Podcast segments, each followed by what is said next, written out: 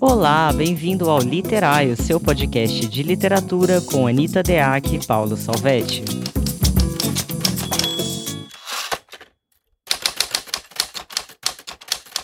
Olá, bem-vindos a mais um episódio do podcast Literário. Eu sou Anita Deac. Olá, eu sou Paulo Salvetti. Meu povo, viemos falar de uma coisa que eu acho que preocupa muitos autores, que é como criar e manter a tensão da narrativa. Né? O que, que seria a tensão da narrativa? É aquela aquela tensão que vai fazer com que o leitor continue engajado naquele livro, né? Ele continua indo para frente na leitura.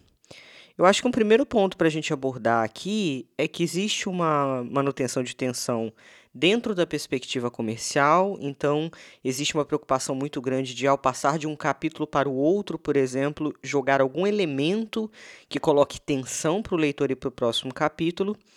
Mas esse não é o único jeito de criar tensão, né? Quando eu penso em autores como a Maria Gabriela Lençol, por exemplo, ela não vai trabalhar nessa perspectiva clichê da tensão. Ela vai criar uma coisa chamada cenas fulgor, em que a tensão ela é colocada no micro, em determinadas cenas dentro é, de determinados capítulos e não necessariamente nas transições. É, outra coisa, é possível fazer um livro que não explore tanto a ideia de tensão e seja interessante?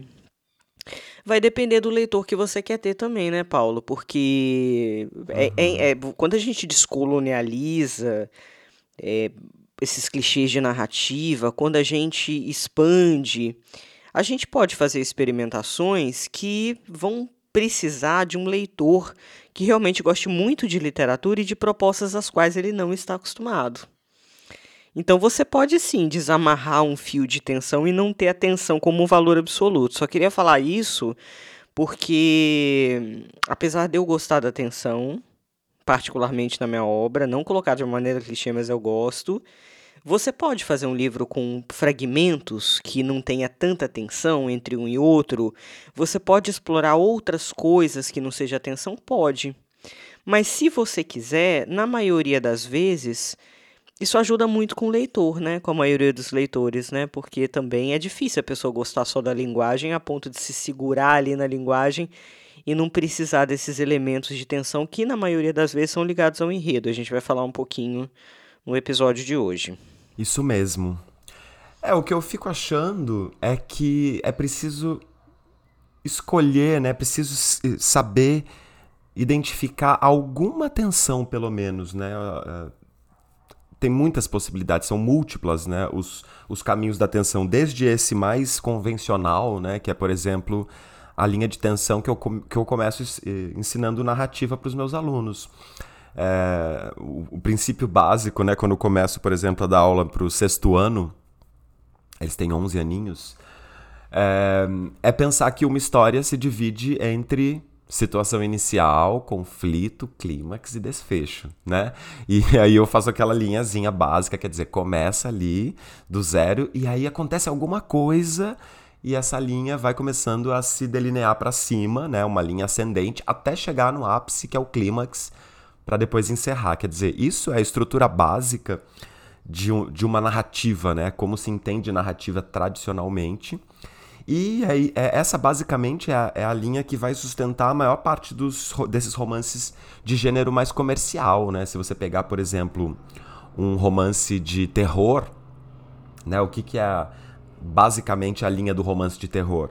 Vai começar com aquela situação inicial em que já tem alguma coisa meio estranha ali, né? E essa estranheza, ela vai aumentando, aumentando, até que começa a acontecer alguma coisa efetiva, né? Então, alguém morre, ou de repente uma pessoa desaparece, ou de repente é, some alguma coisa da casa, ou acaba energia, né? Tem acontecido no, nos livros de terror tem isso porque tem que ir criando essa, essa coisa do mistério, e isso tem que ir aumentando, aumentando, aumentando, aumentando, aumentando, até chegar no grau máximo, né? Que é, por exemplo, quando o, o personagem protagonista ou, ou, as personagens protagonistas estão em um risco total por, por algum motivo. Né? Então, se a gente for ver, essa é basicamente aquela mesma linha que eu ensinei lá para os meus alunos. Né? O, uh, claro que separada, né? quer dizer, não é uma tensão que vai ser, se for um romance, não é uma tensão que vai ser totalmente constante, subindo, subindo, subindo. Claro que vai ter ali os momentos de alívio da tensão e depois retoma e alivia e retoma, mas basicamente é esse. Agora, Agora, claro que a gente não precisa se sustentar só nesse modelo, né, Anitta? A gente tem outras perspectivas de construir tensão, até, até por exemplo, desde o, o, um trabalho de investigação da linguagem, por exemplo, você pode ter ali uma tensão, você pode ter ali uma estranheza, por exemplo, na linguagem, no modo de organizar a linguagem, no modo de propor a sintaxe, que seja uma estranheza que vai conduzindo a uma curiosidade do leitor de ir além naquilo, né? Pode ter ali uma coisa, por exemplo, um jogo narrativo, né, que não é exatamente do enredo, mas que tem ali alguma coisa que você não está conseguindo é, sacar completamente, que vai te instigando a curiosidade, né? E que pode ser daí uma linha de tensão que opera em outro lugar, né? Não exatamente nessa linha dos acontecimentos do enredo. Mas eu fico pensando que alguma coisa que tensione, porque se a gente for pensar né, de um jeito mais conceitual, a tensão nada mais é do que um elemento que tensiona a relação de recepção, né? Então, o leitor, quando vai ler o seu livro, é importante que alguma coisa o coloque em uma ligeira suspensão. Alguma coisa chame a atenção dele para o livro de tal modo a que a relação dele com o livro está tensionada, né? Quer dizer, tem uma força que é aqui do próprio leitor e a outra força da narrativa que está atraindo esse leitor.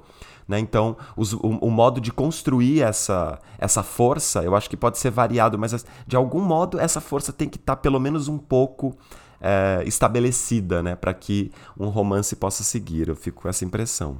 Olha, dá para fazer isso com os acontecimentos do enredo, mas você pode também fazer isso com a paisagem interna do personagem. É, em que sentido? Não precisa necessariamente acontecer um bando de coisa com o personagem. Me lembro, por exemplo, novamente trazendo aquele livro interessantíssimo do Eustáquio Gomes, que é o que é o cara que queria escrever um romance e me, me faz um diário contando a vida inteira tudo que ele planejou para escrever o romance, aí fala dos empregos dele, tudo. E ele nunca escreve um romance. Então, assim, não tem um. O vetor da ação não é a grandeza daquele livro, sabe? Não, não acontecem milhões de coisas com o Eustáquio Gomes, ele é um funcionário público. É, ele fica girando, inclusive, sobre os mesmos mecanismos. É, troca de emprego, mas a vida dele é sempre muito igual. Então a tensão não está no que acontece com ele, a tensão está na angústia interna dele.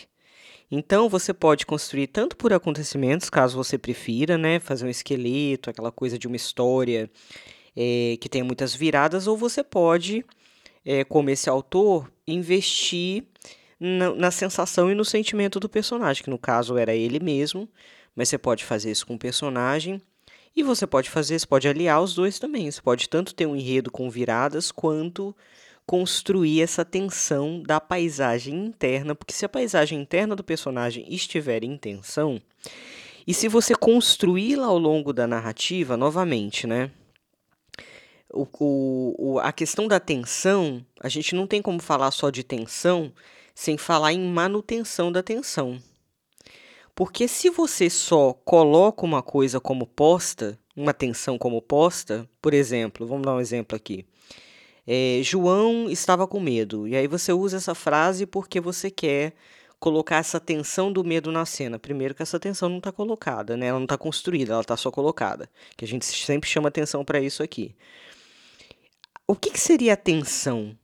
Seria você, ao longo do capítulo, ao longo de um determinado espaço de texto, que aí só você vai poder decidir o quanto isso vai se estender, esse medo reverbere, esse medo aconteça, esse medo pulse nesse texto. É isso que segura a atenção. Quando a gente fala de segurar a atenção, a gente está falando de movimento, a gente não pode deixar de falar de movimento. É segurar alguma coisa, é fazer com que alguma coisa se desenrole. Porque o seu leitor, aos poucos, ele vai sentindo Então, aquilo ali existe uma presentificação de alguma coisa, de uma tensão, seja ela qual for, seja medo, seja angústia, seja paixão. Aí você vai escolher aquilo que é mais adequado ao seu personagem, né? Uhum. É, eu fico sempre pensando que eu gosto, né, de entender, até quando estou fazendo uma leitura crítica, por exemplo, um dos meus exercícios é primeiro entender o que é, é o que é que esse livro, para onde esse livro está conduzindo e o que é que está conduzindo a narrativa. Né? Então, às vezes o que conduz a narrativa é uma, sei lá, pegar uma, uma coisa comum, como por exemplo a jornada do herói. Né? Então, tem esse personagem que vai ter ali uma trajetória e tal, e é isso que vai sustentar ali a questão. Então, todas as coisas da narrativa, vamos supor, numa, numa história dessas que tem jornada do herói como estrutura, né? E assim, a jornada do herói ela pode render um romance é, com cara de comercial, mas assim, tem um monte de romanção que tem Jornada do Herói também. Então, a Jornada do Herói, dependendo do modo como ela é trabalhada, ela pode ser super é, interessante, inclusive. É, mas assim, vamos supor que eu escolhi a, a, Jornada do Herói. Então, na trajetória da, do personagem que, que tá ali fazendo essa jornada, né, que está cumprindo essa jornada, em geral, tudo tem que estar mais ou menos é, amparado na própria jornada dele. Então, mesmo que vá acontecer, por exemplo, uma cena na casa da mãe do personagem que o personagem não está presente. Ainda assim, de algum modo, a gente tem que pensar em que sentido que é essa cena, que é da mãe da personagem, que é, né, que não tem a ver, não, não faz, ele não está presente, por exemplo, mas em que sentido que aquilo está trazendo coisas que vão também se incorporar, né, nessa jornada dele e que vão fazer a jornada seguir. Né? Então, esse é um, um, um, exemplo padrão. Mas eu acho que às vezes, tem, tem romances, por exemplo, que estão estrutura, estruturados por outra coisa, como você falou aí, é, angústia, uma sensação, por exemplo. Né? Então, se a gente pegar um, sei lá, um romance como o. sei lá. Águas do Mundo. Águas do Mundo não. É, como que é o, o romance lá da Clarice Lispector que tem Águas do Mundo? É uma aprendizagem ao livro dos prazeres que é um livro dessa ordem, por exemplo, que não tem exatamente uma. Embora até tenha um pouco de jornada do herói, pensando bem, não uma jornada do herói, mas tem ali, a gente vai acompanhar né, aquela mulher nessa, nesse processo de transformação. Mas assim, não tem muitos acontecimentos, quase não acontece coisas. Essa mulher ela fica ali na sua casa, pensando, tem uma coisa né, com aquele namorado, com aquele, é, com aquele namorado, tem uma, uma questão de. É, um, vai encontrar, não vai encontrar com ele, o que está acontecendo em casa, mas é tudo muito prosaico, é tudo muito cotidiano. Entretanto, tem um desejo nessa personagem que é um desejo de uh, saber sobre si, de pensar sobre si, de se sentir madura, de se sentir preparada, né? Porque tem a, a questão do livro parece que se move em torno de, do fato de ela não se sentir é, suficientemente preparada para namorar aquele homem que ela gostaria de namorar né? Ele é, ela, ela, ele é um professor de filosofia e tal, e eu acho que tem uma coisa, uma, uma relação hierárquica entre eles, e ela não se sente, talvez, preparada para se entregar a essa paixão. E, de, e, ela vai tentar, vai tentar construir isso. Né? O modo como a Clarice Lispector, por exemplo, organiza a atenção é totalmente fragmentado. Né? Não tem uma linha que vai, ela vai melhorando, melhorando, melhorando, e de repente ela é uma mulher maravilhosa. Não tem, tanto é que ela não chega num lugar de mulher maravilhosa, embora ela se sinta preparada no final. Mas só que em cada, em cada uma das cenas, né, em cada um dos acontecimentos, que vão ser pequenos acontecimentos, por exemplo, ela vai uh, arrumar uma fruteira. É, ela diz que não sabia arrumar as maçãs na fruteira e ela vai querer se dedicar a isso. Né? É uma coisa aparentemente banal, mas os, o modo né, como a Clarice vai armando isso, a relação, o que, que aquilo quer dizer para ela, por que, que ela acha aquilo importante, tudo isso tem a ver com essa linha principal que é essa vontade dessa mulher de uh, se, se, desenvolver, aprender a amar. Né? É, é, é uma coisa, um aprendizado do amor, né? A história desse romance. Então, é, nesse caso, por exemplo, não vai ter ali uma uma linha dessas, né, crescente, como eu falei no começo, mas em toda a cena vai ter alguma coisa que está a favor de alguma de um ponto que é o ponto chave do romance, que é o eixo, né? É o eixo da, do romance, é a questão do romance. Então acho que um exercício importante, por exemplo, para quem está é, começando a escrever um, um romance ou está num processo de escrever um romance e tem dúvidas sobre como é que a linha de tensão está organizada, acho que um, um exercício possível é você primeiro parar para pensar o que, que é, o que está conduzindo, o que, que para onde que isso aqui está levando e o que está levando para esse onde. Né? Aí quando você consegue identificar essa, essa alguma coisa né, que avança, que eu tenho a impressão de que alguma coisa tem que sempre avançar. Né? Pode, pode avançar, por exemplo, num sentido mais é, é, horizontal ou num sentido mais vertical, mas tem esse avanço, né? Às vezes é para dentro do personagem, às vezes é uma questão sentimental, às vezes é uma questão subjetiva, ou às vezes é uma questão mesmo no tempo, na história, na linearidade, né? Do, do, do passar da vida daquele personagem.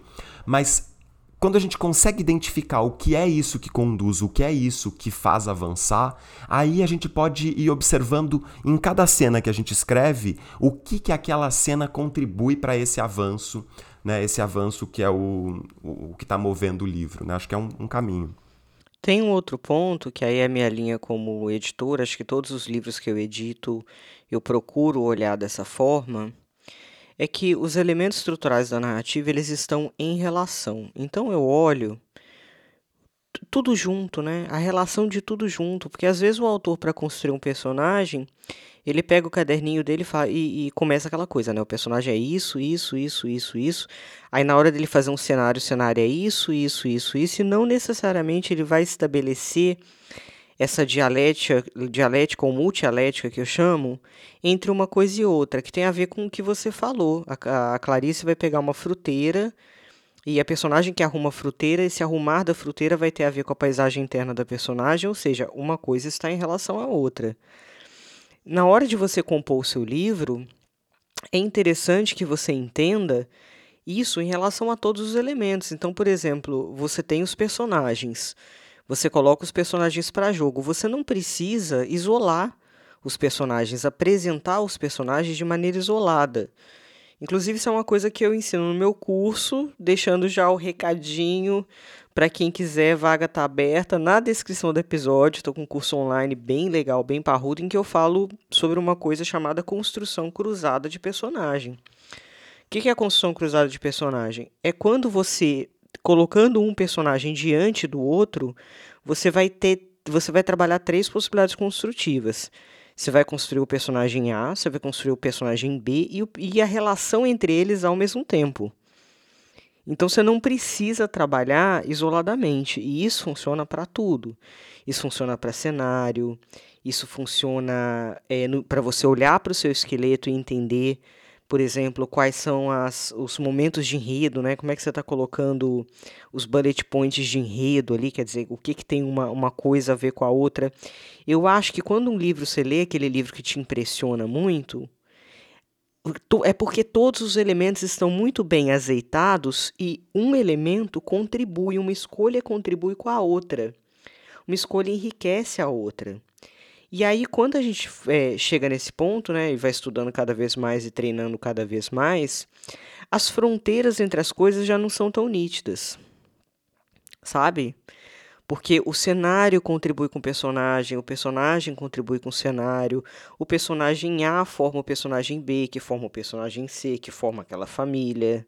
A linguagem está azeitada com tudo isso, então é, eu tendo a achar que os, nos bons livros fica muito difícil você analisar isoladamente, é quando eu faço leitura crítica também é, de livros mais parrudos, por exemplo, mais, mais profissionais, assim, isso fica muito claro, que é você começa a ter mais elementos para você analisar e você já não consegue falar de uma coisa só. O que torna, às vezes, a leitura crítica, porque aí é legal pra caralho também, né? Mais desafiadora, porque você tem que abarcar uma série de coisas, por quê? Porque uma coisa puxa a outra. Então você está diante. Estou é, até buscando uma imagem para isso, mas é como se fosse um dominó, talvez, sabe? Que você dá um peteleco e todas as peças ali reverberam uma nas outras, né? Então ter essa ideia de um livro, de uma obra de um romance, de um livro de contos, como uma, um mosaico de elementos que conversam e se retroalimentam e que juntos fazem o sentido do livro, né? é, para mim é uma, é uma, é uma, assim, é fundamental para você construir essa coisa da tensão, porque a tensão nada mais é, na minha opinião, do que a relação e do que a escolha e do que a lida, né? O, como vai ser o funcionamento de todos os elementos estruturais daquela narrativa. Perfeito. Eu acho é, que a tensão é essencialmente relacional, né? Não dá para pensar a tensão se não for relacional. A, a, própria imagem da tensão, né? O que, que é uma coisa em tensão? É uma coisa que tem pelo menos dois polos, né? Que estão ali uh, puxando cada uma para um lado e fazendo que a coisa se tensione, né? É, que, e, e, pode ser vários polos, não só dois, né? E, e de fato, né? Eu acho que tem uma coisa no nos romances. Ah, de autores mais iniciantes mesmo, porque eu acho que é um jeito de. É, é uma coisa complexa mesmo ir aprendendo essa, isso de como relacionar tudo, né? Como você estava falando aí. Quando a gente encontra um livro desse em que tudo está muito relacionado, aí você fica, putz. que uhum. foda, né? E Paulo, é aqui que tá. E é legal porque aí não é só tem as tensões implícitas. Isso. Você entende? Tem as tensões de subcamada, que aí você começa a ver umas coisas maravilhosas, que não estão colocadas de maneira óbvia no livro, mas que pulsam de maneira subliminar ali. Uhum. Então, e aí tem trabalho com paisagem sonora que o, que o autor faz e você tem uma angústia em determinado trecho por causa da paisagem sonora que ele construiu. Ou seja, tem autor que consegue construir tensão implícita na sonoridade, que é, que é construção de estilo. Então, é, é só para deixar claro que a questão da tensão vai muito além do enredo, né? Uhum. Existem realmente muitas maneiras de você construir essa tensão. Com certeza. E eu fiquei pensando também que tem essa coisa do. Quando você falou, né, dos, da, das possibilidades cruzadas, né? Eu acho que a tensão, num primeiro, num primeiro momento, ela tem tudo a ver talvez de um jeito mais é, geral, assim, ela tem tudo a ver com o personagem. Dificilmente a atenção não vai estar atrelada ao personagem. Alguma atenção, né? Personagem é, é, é um elemento muito muito fundamental, né, da narrativa de um modo geral, dos romances principalmente. É, então não tem como a gente pensar a atenção é, separada do personagem, porque é, é, tem a ver com o que o personagem vai ou fazer ou falar, né? Ou, ou mesmo o, o, narrador, vamos supor, um narrador personagem, né? O, o, próprio modo de ele falar tem a ver com, com, essa, com esse movimento. Né? Agora, quando tudo está muito encadeado, eu lembrei agora que semana, semana passada eu li o livro da Natália Zucala, o Cheia. Inclusive, eu, eu vou uh, convidar a Natália Zucala em breve. Uh, uh, a Anitta vai fazer uma licença maternidade logo mais, né, Anitta? Quando o Vicente chegar. Uhum. E eu tô, eu tô organizando aqui uma temporada que eu vou uh, apresentar sozinho, sem a Anitta, que ela vai estar lá com, com atenção totalmente dedicada a Vicente. E a Natália vai ser uma das minhas convidadas para falar sobre o, o, romance dela, o Cheia. E eu adorei o romance. Aliás, eu indico te fazer uma partezinha. Eu indico Cheia, eu fiz a leitura crítica do Cheia, inclusive. É um livraço, gente. O livro fala de questões femininas. Saiu recentemente agora pela editora Urutal. É, a gente não é muito, pelo menos é, a gente não é, tanto, né? O Paulo ainda sabe, fala mais. Eu, eu tenho indicado pouca coisa contemporânea aqui. Mas o Cheia é um livro que eu indico, assim, sem, sem dó pra vocês comprarem, que vale muito a pena. Eu acho que vale muito a pena, com certeza. E eu fiquei impressionado, assim, com a narrativa, né? Porque é exatamente isso, assim, não, não é uma, um livro só de enredo, embora tenha um enredo fortíssimo, com questões importantíssimas, um negócio super angustiante de se ler, mas ao mesmo tempo é tão bonito porque é isso, assim, tem uma atenção em pequenas coisas, né, Anitta? Assim, desde, por exemplo, a, a, a fragmentação sintática, né? E, o, e, e, como aquela fragmentação tem uma, uma estrutura toda fragmentada lá, quando vocês lerem, vocês vão sacar. É, e essa fragmentação sintática, por exemplo, ela diz muita coisa, ela já vai criando uma, uma estranheza, uma curiosidade que diz sobre o personagem, que diz sobre o estado de tensão do personagem, tem a ver com o estado de tensão que está fazendo avançar ali o romance, e tem a ver também com uma, uma curiosidade, uma coisa nessa, nessa relação do, com o leitor, né? Alguma coisa que instiga você a seguir, a tentar descobrir o que está acontecendo ali. Assim como a própria. na narrativa também tem uma estrutura de alternância narrativa que vai também Só criando uma coisa vocês entenderem, Tem uma coisinha que eu acho que vale a pena citar, Paulo. Ela, ela quebra frases, né? Isso. Tem muitas frases não completadas na narrativa da Natália. Então, essa própria escolha por não completar é tá colocando ali intenção, porque você você precisa buscar essa completude de alguma forma. Então é como se a narração em primeira pessoa fosse um primeiro polo, que a gente estava falando quando você falou de tensão em dois polos, por exemplo, e o leitor fosse o outro polo. Isso. Que vai completar isso. É muito interessante. Muito interessante mesmo. Enfim, depois a gente também vai falar mais aqui num episódio só sobre o Cheia. Mas super indico e acho que ali é um, tem um trabalho de tensão muito peculiar, porque tem isso que a Anitta estava falando antes, né? Tem isso de tudo estar a favor, né? E no sentido da relação, tudo está relacionado. Porque uma coisa muito comum, Anitta, que, que eu encontro sempre, você deve encontrar também, é isso de.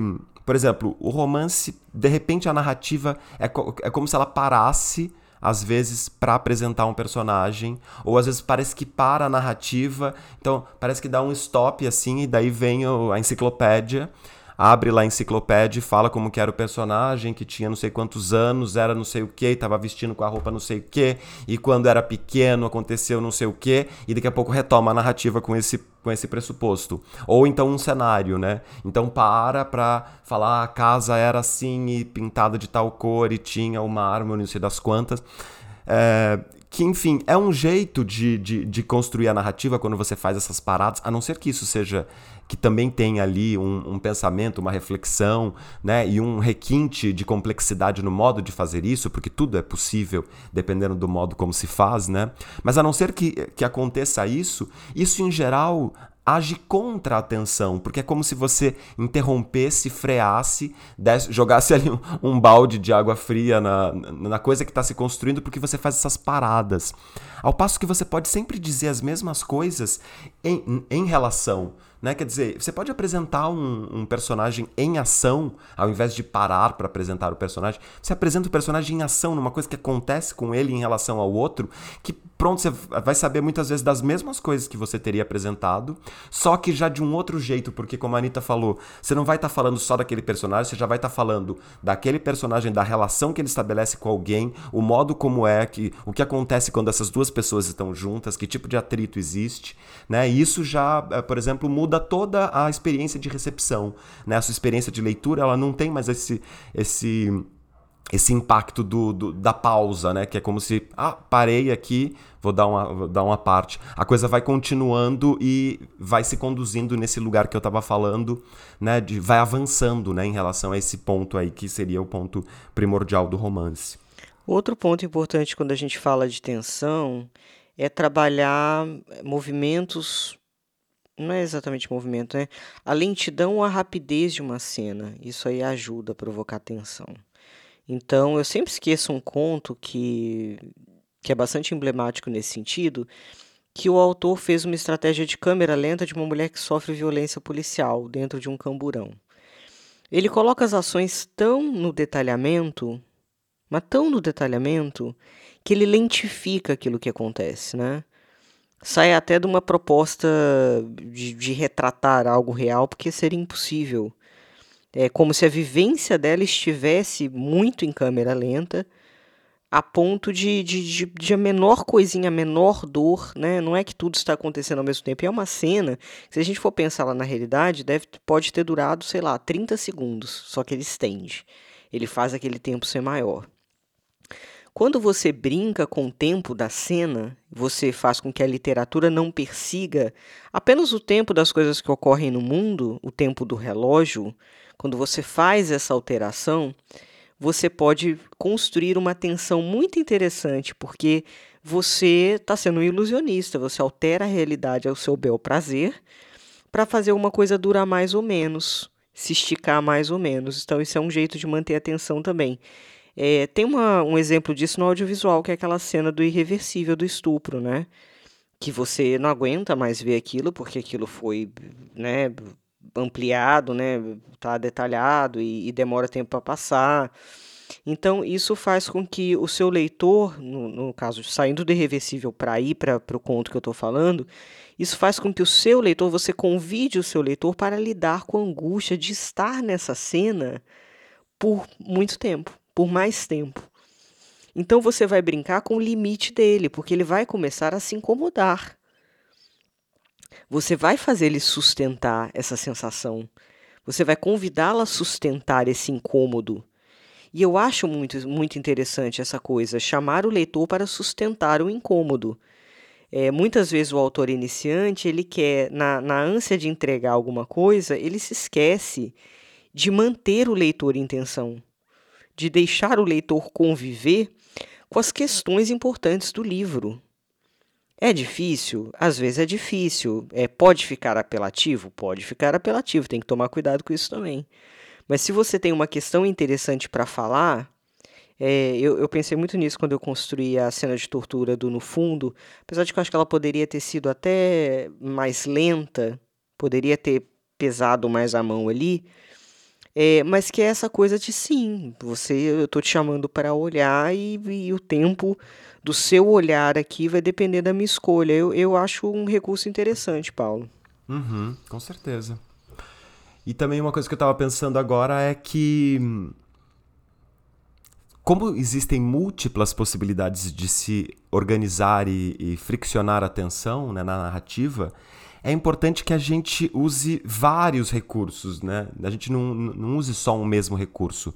Porque se a gente está falando, por exemplo, que atenção é uma coisa que ajuda a fazer a coisa avançar em direção a um sentido, isso não quer dizer que sempre, né, se eu decidir que o negócio é avançando no tempo e contando a história, é, que, que é, é, a única possibilidade. Né? Então, eu posso ir armando né, estratégias de tensão das mais diversas, quer dizer, algumas indo para dentro do personagem, né, subjetivamente, outras indo para frente, outras porque esse trabalho do é, eu gosto muito de pensar assim, uma, uma, uma espécie de uma engenharia, uma arquitetura da atenção.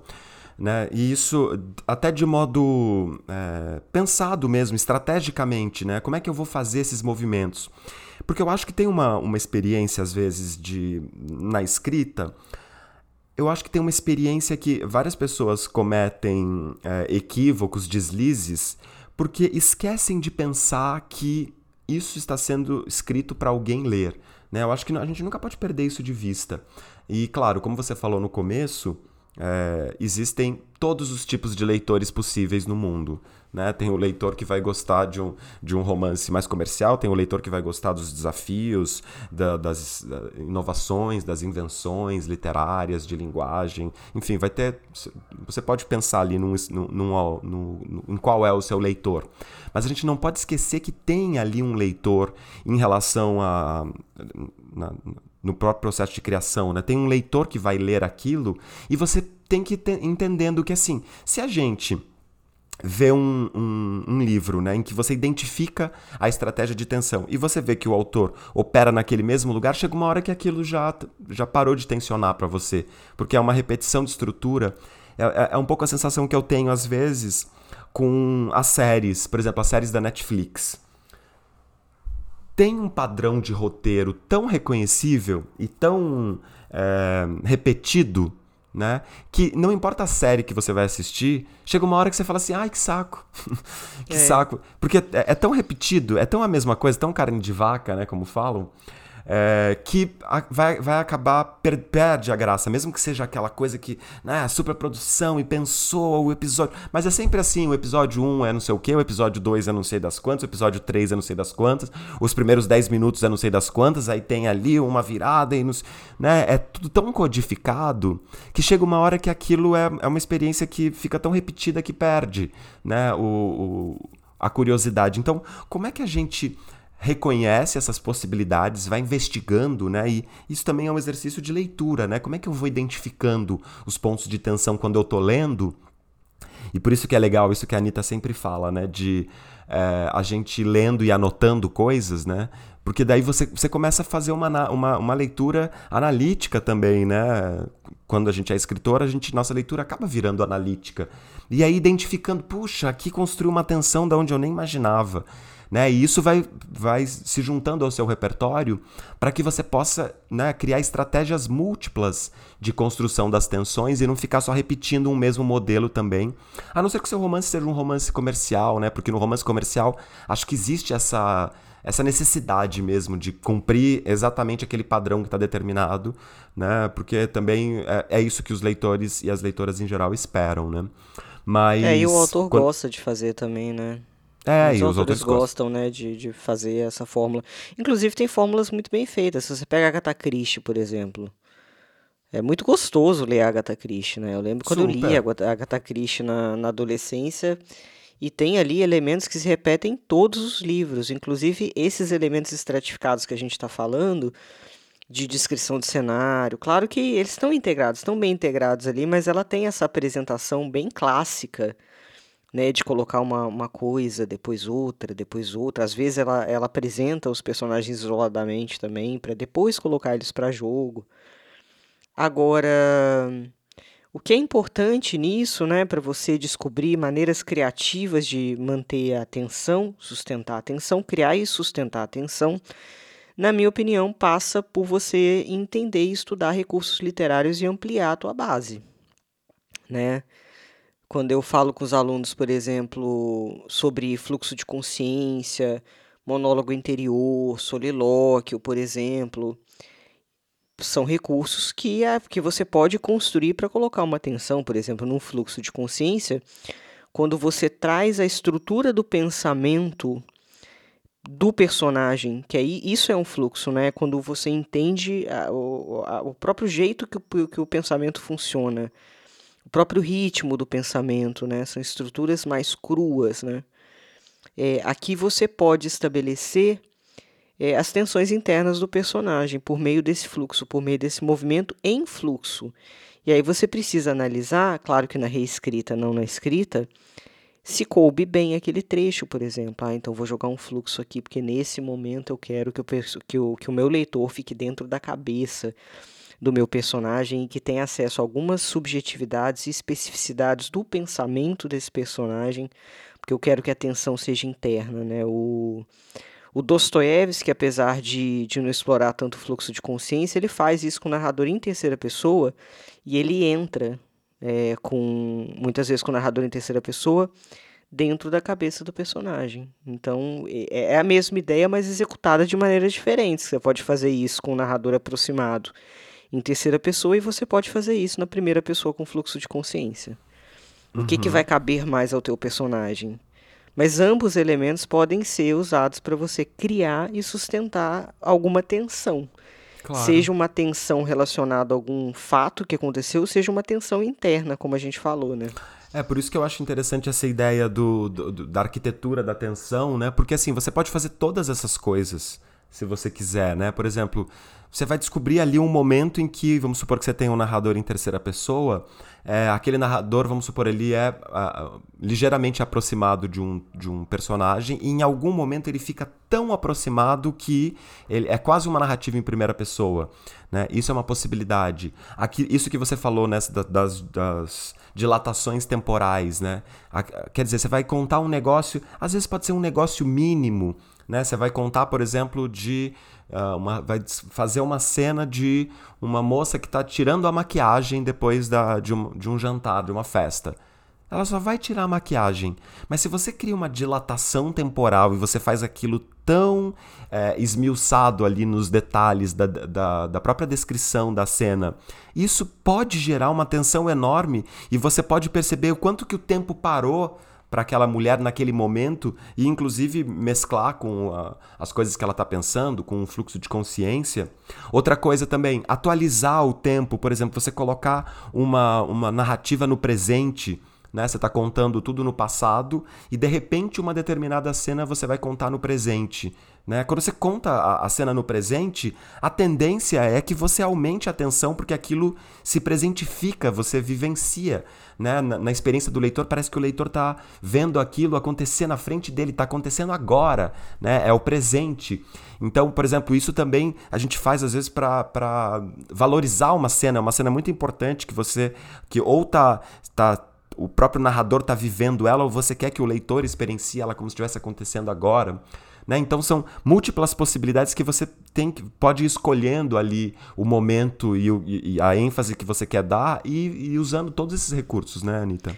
Inclusive mudança de narrador, viu? De primeira para terceira pessoa, que é uma das coisas mais difíceis de se fazer com classe e elegância, na minha opinião. É, ou você pode gerar um elemento de tensão muito interessante com essa mudança, porque você tem uma tensão entre um, uma parte da um narrador específico e outro, porque nessa transição tem que ter um sentido relacional aí, senão fica esquizofrênico se simplesmente mudar de primeira para terceira ou de terceira para primeira, certo? Então, ali você já estabelece uma uma obrigatoriedade, na minha opinião, de sutileza de transição que vai fazer essa relação e vai compor essa tensão entre uma coisa e outra é, também é um recurso maravilhoso. Se utilizado, é, é maravilhoso isso, porque esse recurso, se utilizado bem, constrói tensão. Se utilizado mal, acaba com qualquer tensão. Porque aí fica muito evidente que as coisas estão isoladas e que foi uma que foi uma puta forçação de barra da tua parte que de repente quer aparecer. Cansa de pegar o autor que quer aparecer, que fica mudando o narrador de uma hora para outra só para falar que é experimental, mas que bosta. Porque não, não tem essa sutileza tensional construída, entendeu? Ficou uma merda.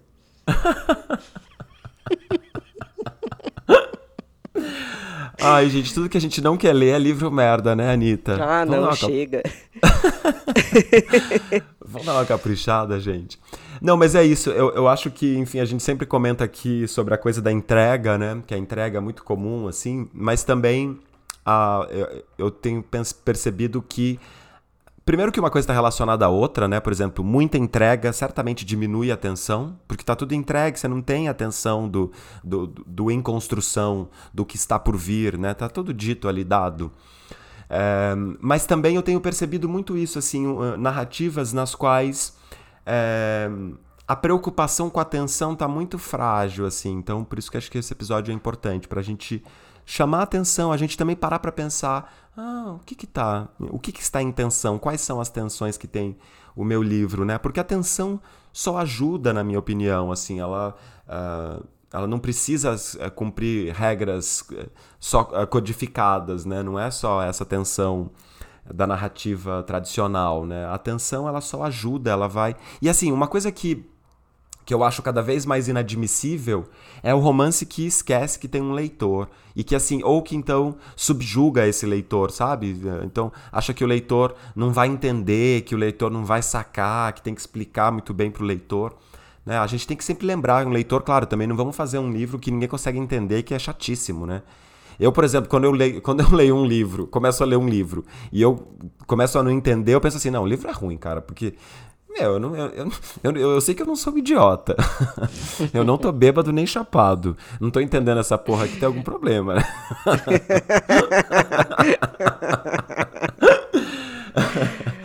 então, nem, nem para mais nem para menos, né? Mas também não vai ficar explicando tintim por tintim tudo como se o leitor fosse um, um idiota, né? É, é, é. Essa entidade abstrata que é o leitor, né? Essa, isso é muito doido. Eu acho que eu sempre vou na linha de que assim, escreva aquilo que vai fazer sentido para você, arme do jeito que vai fazer sentido para você, que eu acho que fatalmente alguém vai entender, e aí é óbvio que você coloca na mão de leitores beta, para também ter alguma noção da se você tinha coisas importantes para o leitor perceber e que ninguém percebe, aí você tem um problema, né? É óbvio. Você deu para 30 pessoas lerem e ninguém entendeu aquela porra. O problema não tá com as pessoas, entendeu? Possivelmente tá. o problema é lógico, não vai procurar só gente Fica burra para ler. Coloca na mão de 30 pessoas que você admira relativamente, que aí você vai ter esse retorno Isso. e vai estar tá tudo certo. Agora, não tem como também a gente imaginar, né, esse leitor hipotético, porque você vai ter tantos leitores possíveis. Quando eu ouço, quando eu tenho as devolutivas do No Fundo, é muito interessante como cada um inventa coisas e, e, e pesca coisas diferentes. E, e, coisas que eu não tinha reparado que eu construí. É, eu, eu dei uma entrevista para a TV Senado, aliás, eu vou até convidar o pessoal, tá no link da minha bio do Instagram. Uma entrevista bem legal, conversa bem alto nível com no programa Leituras do Maurício Melo. Ah, que legal, não vi ainda também. Muito legal, foi muito bom.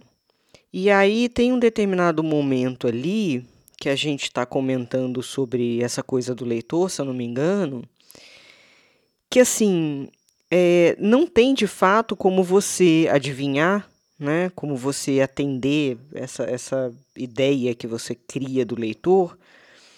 É, então você tem que realmente ir pelo seu feeling, né? Tem essas. Aliás, eu até esqueci o que eu ia falar, que não era isso, não. Na minha memória tá uma bosta com a gravidez, gente. Eu, eu perco o fio da meada do nada. Mas enfim, vou tentar lembrar qual era o meu ponto, aí eu volto aqui. Não, eu acho que era isso mesmo. Era, era pensando que hum, nem sempre o, a gente tem um leitor, a gente sabe, não sabe exatamente quem que é esse leitor, né? Você falou começou falando que era uma entidade abstrata, esse, o leitor. É, depois falou que tinha que fazer esses testes com leitores beta e tal. O que mais será? Não, peraí. ah, sei lá, já esqueci. Que maluquice, tô ficando bem doida. tá tudo bem. Ó, por exemplo, a gente gerou um Mas, momento ó, de só, tensão só agora. Coisa, então, em relação a, gente, a, rara, a gente raramente, não, é um, não foi um momento de tensão? Isso, é. Em que não se sabe o que está por vir? Exato. É, será, será que ela vai lembrar? será que não? E agora, o que, que vai acontecer? É, é tudo estratégia, gente, só pra Mas é, uma coisa que eu lembrei também é isso, né? Você falou uma coisa importantíssima, porque eu tô falando sobre isso, né? De a gente pensar pro. Não esquecer sempre que tem um leitor. Mas assim, não é que a gente tem que ficar o tempo todo sem esquecer, né? A gente não tem que nada, aliás. Mas a gente não pode, ao longo do processo do livro, que é feito de milhões de, de, de, partes e procedimentos, em algum momento eu tenho que colocar isso em questão, né? Então, não é que eu tenho que escrever sempre pensando, será que o leitor vai entender? Será que Não é isso, né? Eu, tem gente que os modos de escrever variam e é ótimo que eles sejam do jeito que a gente acha gostoso, confortável e instigante.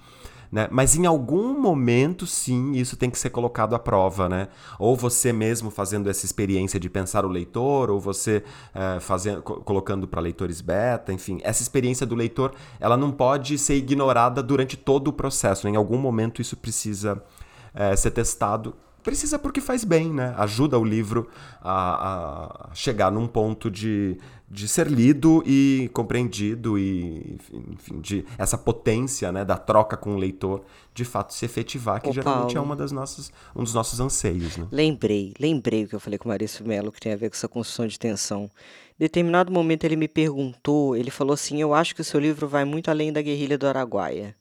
E eu falei para ele que me interessava mais a, a, construção subjetiva do Pedro Naves como personagem, né, o ponto de vista subjetivo dele sobre o que ele viveu, do que fazer um romance histórico. Eu nunca quis fazer um romance histórico. E aí eu queria colocar esse elemento como essencial, que é aquela coisa, não se preocupe apenas com o enredo, não se esqueça, não se trata apenas do enredo. É a construção da subjetividade do personagem que vai trazer essa, essa tensão e aí você entra em dialética com a tensão do enredo versus, não é nem versus, né? Em contraposição, junto com, na verdade, junto com a subjetividade dos seus personagens. Acho que é isso. Isso é, isso é uma. Porque é isso, também não dá para exigir que um, que um autor iniciante, por exemplo, vá relacionar todas as possibilidades, né? Ah, sim. E também não é sinônimo de que um livro que fica tentando, né, forçar a barra vá funcionar também. Não, pode dar tudo errado, né? É, Você pode dar tudo errado, pode ficar coisas. uma bosta, inclusive. É, exatamente. Né? Então, é, a gente sempre fala aqui de muitas coisas técnicas, né, Paulo? Mas a gente entende o, o poder da intuição, da escolha intuitiva, de, de ter uma régua interna para saber dosar as coisas, né? Isso é tão importante quanto entender tecnicamente um texto, na minha opinião, né? Com certeza. É, e o, nossa intenção aqui, muitas das vezes, é ampliar esse esse hall de questões, né, de possibilidades de olhar para o texto, para que isso fique em radar, não é para que a gente fique aplicando tudo, né? Não vai pegar os nossos 60 episódios e querer aplicar todos eles no mesmo livro que você está escrevendo, que possivelmente vai dar merda. É, pode ficar super forçado, sem dúvida nenhuma. Exato. Acho que é isso, né, por hoje. É isso, gente. Estudem tensão, estudem os elementos da narrativa. Quem quiser fazer o curso novamente, está no link, está na descrição do episódio. Aqui tem link para o curso, tá no meu link da bio no Instagram também. São cinco aulas gravadas que, que também tem a ver com o que a gente falou hoje e utilização de recursos literários. Então, quem quiser, fique à la vontade. Muito bem. Então é isso, gente. Beijo, divulguem aí o episódio, com, compartilhem nas redes sociais de vocês, mandem pros amigos, pras amigas. E nos vemos semana que vem. Beijos. Até semana que vem. Beijo.